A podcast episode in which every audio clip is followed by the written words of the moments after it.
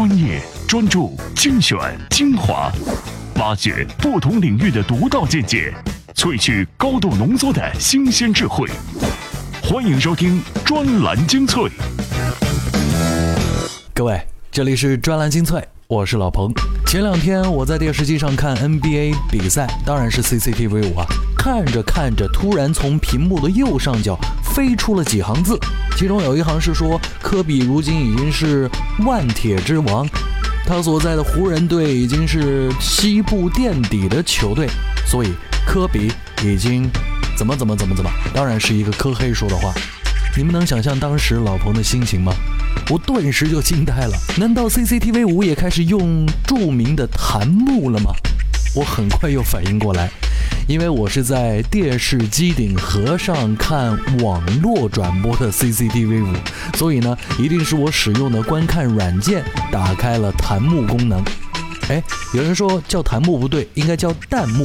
但是不管它是叫弹幕还是叫弹幕，今天我们都在节目里面跟各位来讨论一下它。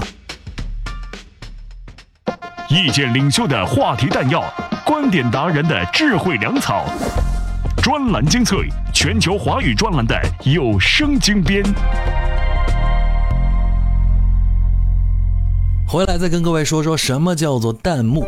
弹幕本意是 STG 射击游戏当中子弹过于密集，像一张幕布一样向敌人扑过去。当你点开网络上一个喜欢的视频，打开弹幕功能，就能看到成百上千的字幕从中飞过去。他们都是跟你一样的观看者，在看视频时写下的评论。据说啊，很多宅腐族的朋友们当时的感觉就像找到了组织一样，热泪盈眶，就像是有成千上万的战友在一起战斗。营造出群体的效果，忘记自己的孤独，又可以在片子闷到死的时候，因为弹幕而感觉精彩，还可以看到跟自己不一样的脑洞。就算是看恐怖片，也会因为有一些搞笑的弹幕评论飞过，而让自己不那么害怕，可谓是消惊神器啊！你看，弹幕优点这么多，必须是要大范围流行起来的节奏吧？当然，也不乏唱衰的人。这弹幕会影响观众体验呢，更有甚者说，这简直就毁了内容本身。不管怎样，宅腐族们正在热情地拥抱弹幕，各大视频网站也靠弹幕赚取了很多银子。前段时间，我们的老朋友 IT 评论人康斯坦丁难得闲吧，就准备看雷剧中的雷剧《白衣校花与大长腿》。哎，结果先将他雷倒的不是剧情，而是铺天盖地的弹幕。被雷过之后。他仔细研究了一番，又写了一篇好文章。专栏文章：弹幕勾起的中国式播放节奏。作者：IT 评论人康斯坦丁。当下，为了吸引更多用户的注意，视频网站不得不频频玩起更多花招。在这众多花招之中，弹幕不仅是其中的代表，更是视频网站为提高用户粘性的兼容并包举措之一。这是视频网站迫切需求下的必然，也是用户品味多元化的展示。在弹幕的爱好者和支持者中，多以八五后、九零后为主要群体。他们将弹幕当作最新的视频社交方式，习惯于一边看视频，一边疯狂刷屏、吐槽、讨论。而三分之一屏满屏的弹幕看起来气势恢宏，其中更是不乏众多精彩点评，既满足了这部分用户的心理需求。也让用户有了不同以往的观赏体验。能够在当下还能存活的视频网站，都有着不一般的互联网嗅觉，能够深入抓住用户心理。弹幕既然已经成为部分用户的需求，自然要将其发扬光大。不仅能增加弹幕爱好者的粘性，更能凭借其趣味性和参与性，吸引原本对弹幕一无所知的用户。在剧集的选择上也是有着一定的目的性，比如雷剧、自制剧、动漫等容易引起用户吐槽欲望的视频也是上上之选。通过弹幕，用户与视频之间再不存在隔阂，也不会产生割裂感，而是似乎变得融为一体，并进而寻找到有共同兴趣爱好的其他用户，搭建有别以往的兴趣圈子，从而将用户留存在自家视频平台。视频网站打的正是这样的如意算盘。反正投入成本很低，优势用户主动行为，还能增加用户粘性，何乐而不为呢？不过，弹幕也并不是完全只有利的一面。弹幕从小众走向台前，正式出现在主流视频网站。对于视频网站，也是一把双刃剑。一方面，因为弹幕的好玩而让用户深入的进行互动，从而增加用户粘性；另一方面，则干扰了部分对弹幕无爱人群的观看体验。虽然从数据来看，大部分用户还是对弹幕表示感兴趣，但这仅仅是针对某些有吐槽点的视频节目，并没有扩充到全视频范围。一旦弹幕在全视频范围投放，或将会引来主流用户的不满。一种文化的接受需要一个过程，尤其是弹幕这种宅文化，更是需要慢慢的渗入。主流视频网站一旦操之过急，很有可能让这把双刃剑割伤自己。弹幕要想真正成为推动视频网站发展的新契机，必须量力而行，不能一窝蜂的全部搭载。比如在抗战剧、家庭生活剧、伦理剧、经典电影等就不适合弹幕，一旦搭载，反而会引起用户反感。这些剧集完全不适合以吐槽为目的的弹幕，弹幕只会取得适得其反的作用。尤其是占有欲较强的宅男宅女，很可能因为主流视频网站对自己真爱的弹幕如此大范围的应用，而远离这些视频网站，造成用户的流失。不是所有的牛奶都是特仑苏，也不是每一段字幕都是弹幕。弹幕在真正被大众所接受以前，还是要珍惜自己的羽毛，要量力而行。武器用得好可以争天下，武器用不好就是坑自己、坑队友的坑货。不想挖坑，就将推进弹幕的节奏慢下来吧。谢谢康斯坦丁先生啊！不是所有的牛奶都是特仑苏，也不是每一段字幕都能称之为弹幕。康斯坦丁其实是在告诉视频商们，你们要把握分寸，分别对待，小心前进。哎，这就好比女孩子打腮红啊，皮肤是白的，当然是桃红色好看；皮肤黑一点的，橙色系就显气色。但如果你皮肤黑却铺了红色，那就是高原红，只要你受得了。不过，弹幕在勾起中国式播放节奏的同时，其实还有很多痛点。科技商业观察家金错刀列了三条，也要来个提醒。专栏文章：弹幕电影是痛点需求还是装逼需求？作者：科技商业观察家金错刀。弹幕电影是痛点需求还是装逼需求？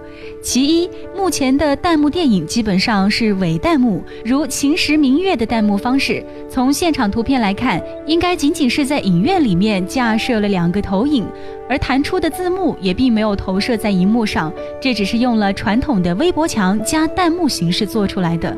这从弹幕的整体体验来说是割裂的。再看看《小时代三》在观众的体验上，《小时代》将字幕做到了荧幕上，观众感受与 B 站无异。从院线的朋友那边得知，播放电影是需要拿到密钥才能播放的，而在播放过程中，滚动字幕与影片同时播出，这一点应该是今后弹幕电影在发展中遇到的政策壁垒。《小时代》采用了较为讨巧的方式，在电脑上放。对，这次放映的《小时代》应该是他们直接在电脑上准备好的，而不是从电影拿来的数字拷贝。这样把弹幕和电影一起在电脑上放，而影院的投影也只是做了一个投影而已。从弹幕的整体体验来说，这也是很不完整的。其二，弹幕视频的太热背后是互联网上独特的亚文化。换句话说，弹幕视频是很痛点的。这里面有两个意思。第一，弹幕视频有一个小众的铁杆用户基础，就是宅腐人群，他们渴望一边看视频一边吐槽交流，甚至是严肃交流。除了恶搞视频、动漫之外，或许你很难想象，年轻人们还会通过弹幕看易中天讲历史等等。第二，所有大众流行一开始都是小众文化。其三，电影看的是大片体验，看的是仪式感。互联网加电影的几大新式武器中，社交营销参与是一个痛点需求，贩卖情怀是一个痛点需求。弹幕加电影能解决用户什么样的痛点需求？目前我没有看到，看到的只是营销动作。只想做个提醒：对于互联网新武器，要把握本质才能玩好。上独特的亚文化，换句话说，弹幕视频是很痛点的。这里面有两个意思。第一，弹幕视频有一个小众的铁杆用户基础，就是宅腐人群，他们渴望一边看视频一边吐槽交流，甚至是严肃交流。除了恶搞视频、动漫之外，或许你很难想象，年轻人们还会通过弹幕看易中天讲历史等等。第二，所有大众流行一开始都是小众文化。其三，电影看的是大片体验，看的是仪式感。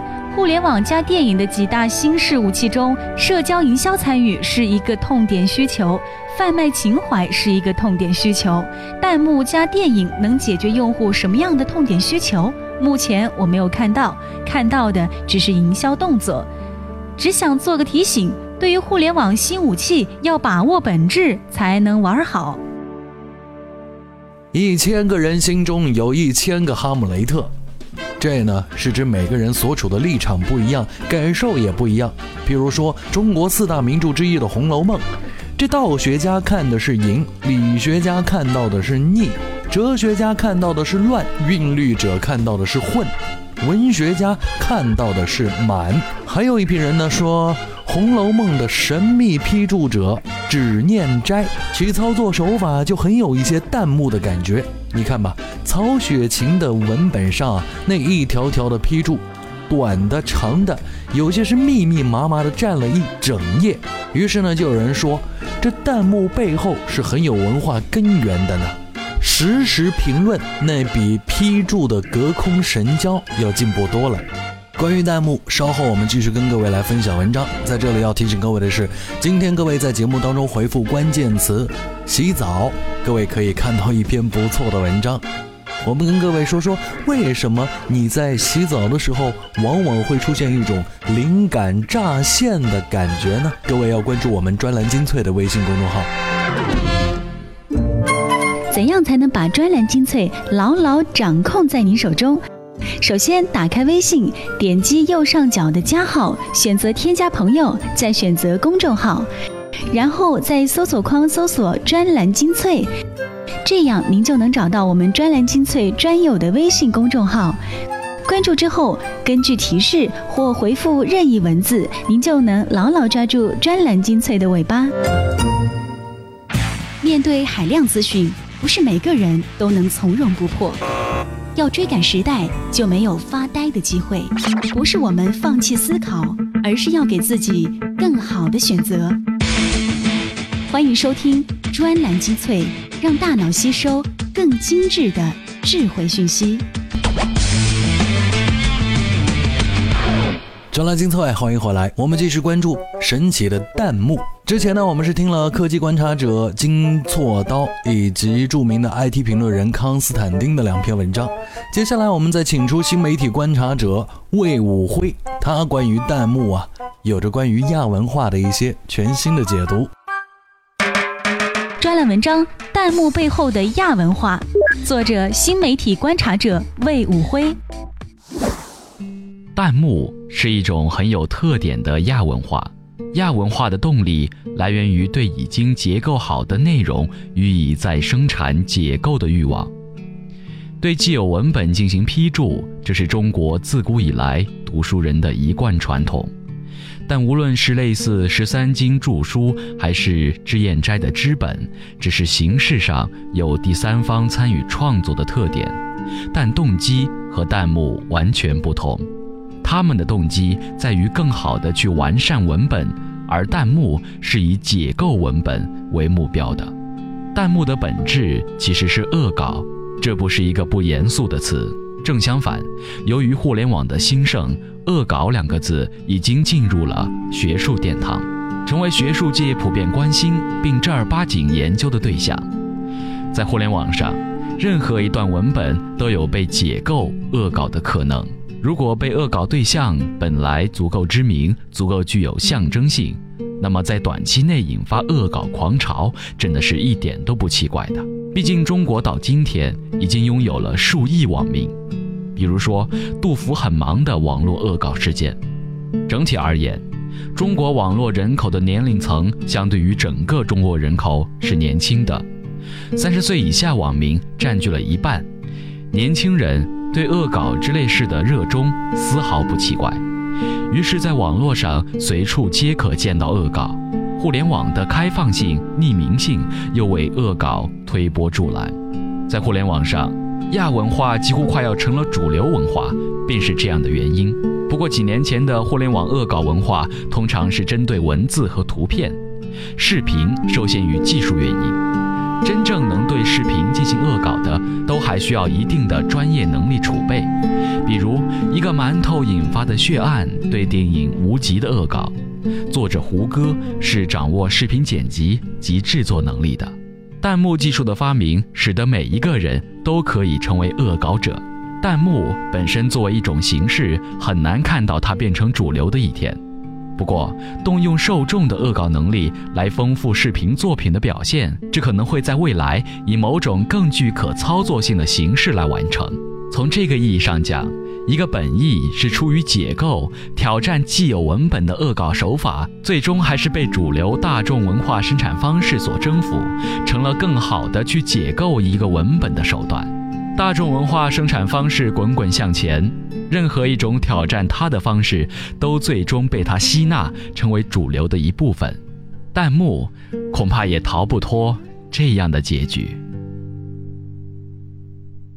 我们可以说，弹幕是亚文化，而它至少是起源于亚文化。要不怎么说 A 站、B 站里面的小众爱好者们会更加喜欢弹幕？但是小众文化再厉害，恐怕也逃脱不了被大众文化吸纳的结局。这和社会生产方式是有很大关联的。比如自媒体人贺小亮，他就觉得这吸不吸纳、合不合流还得另说，因为弹幕压根就不是文化。哇，突然一下怎么变化这么大呢？我们来听听看他的这篇文章。专栏文章：弹幕电影资本操纵下的泛娱乐产品。作者：自媒体人贺小亮。小众文化是相对于大众文化而言的。之所以小众，是由人群本身的兴趣、审美的小众化所决定的。他们钟情于某一种事物，且对大众文化持有保守主义的态度，甚至公开斥责流行文化的种种不适。比如，摇滚音乐在中国属于小众文化。摇滚乐爱好者往往不希望摇滚发展成为主流文化，而且对流行音乐普遍抱有抵触情绪。反观弹幕电影，弹幕爱好者是希望这一爱好走向大众，成为娱乐流水线上的一环的。这是因为弹幕爱好者并非真正意义上的小众人群，爱好形成的过程带有太多偶然性和猎奇性的成分。多数情况下，弹幕爱好者也是大众文化的爱好者。小众文化之所以能够称其为文化，是因为事物本身就带有一定的文化属性，比如古玩收藏，比如汉文化，而不是单纯的在新技术催生下诞生的少数行为。弹幕电影充其量只是一种现象，还谈不上文化。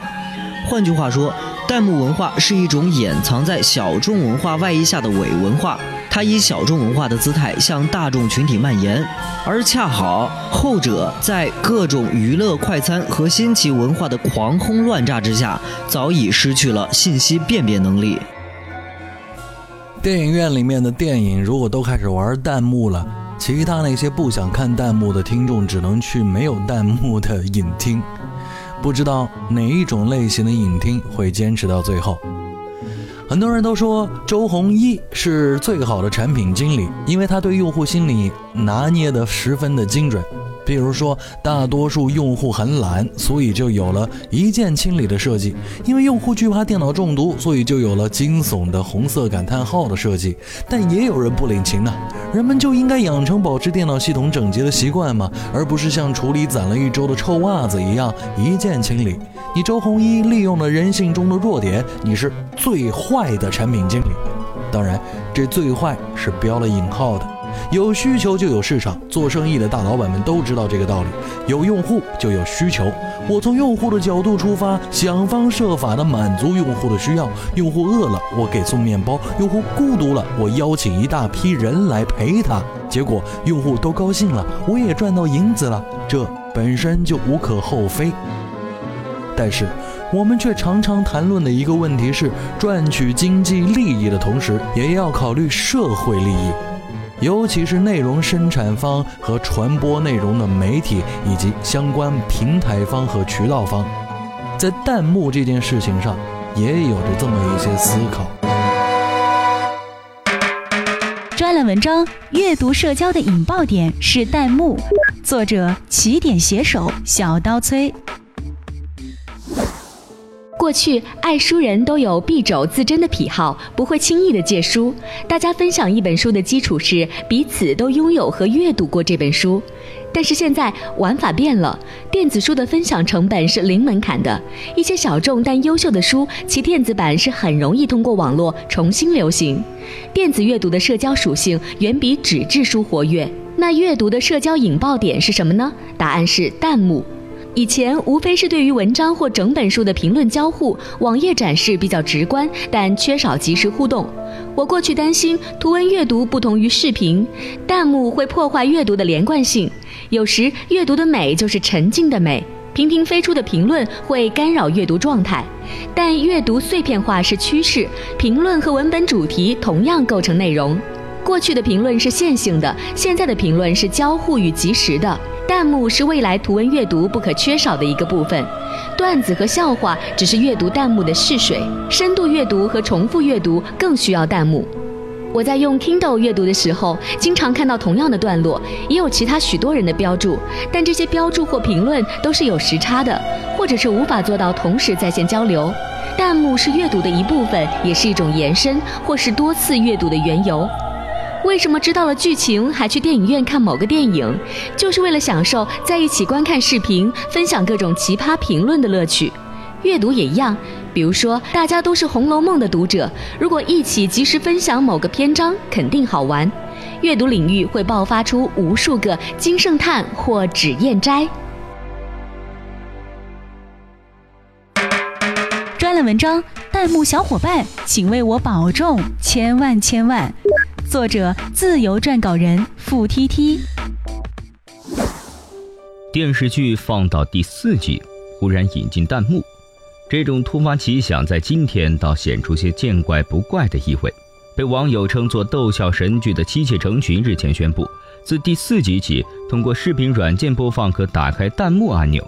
就在上个月，弹幕网站哔哩哔哩及 B 站完成了数千万美元的 B 轮融资。更早之前，《秦时明月之龙腾万里》《绣春刀》和《小时代三》一周内相继放映弹幕场，二次元世界终于在芸芸众生的注视下现形了。即便典型的影院观众对电影营销的新手段颇为不屑，好歹也知道了弹幕不会再提出些什么是弹幕的问题。对戴着亚文化大帽子的年轻人来说，看片时的偏好也随着眼观荧幕、手搓弹幕发射进了主流的天地。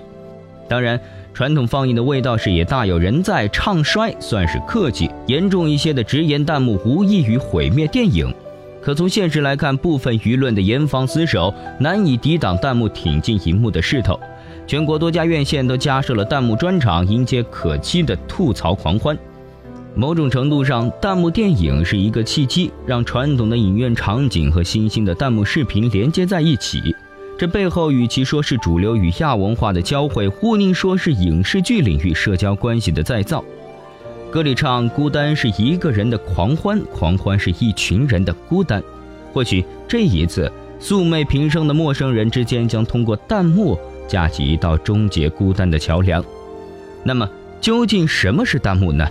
当视频播放到固定的场景，每位屏幕后的用户有感而发，输入评论，各种颜色大小的字体即刻就能在屏幕上呼啸而过。举个例子，每当俊男靓女出镜，通常满眼都是舔屏；一旦涉及剧情的高潮，又会有看过的用户提醒前方高能预警。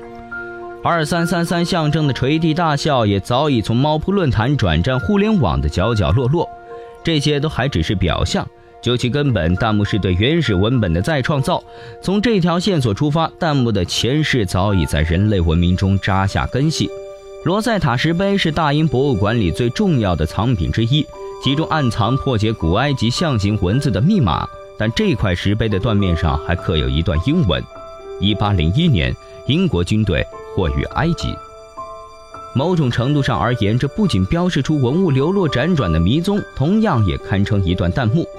类似的例子，名家字画卷末的藏家题签，只批《红楼梦》私刻《金瓶梅》，无疑不是复立在原始文本上的再生产。弹幕过后，也便融入成了作品的一部分。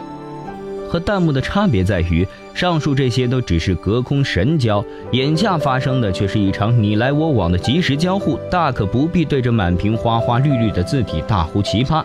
新来有字的弹幕不过是意气风发，走进了新时代。不少论调直指弹幕存在的意义，恶搞和吐槽不过图一时口快，很难积淀。或许在泥沙俱下的主流文化中，迟早要淘汰或者兼并。这么说固然道出了吐槽在内容价值上的转瞬即逝，却忽略了背后的社交需求。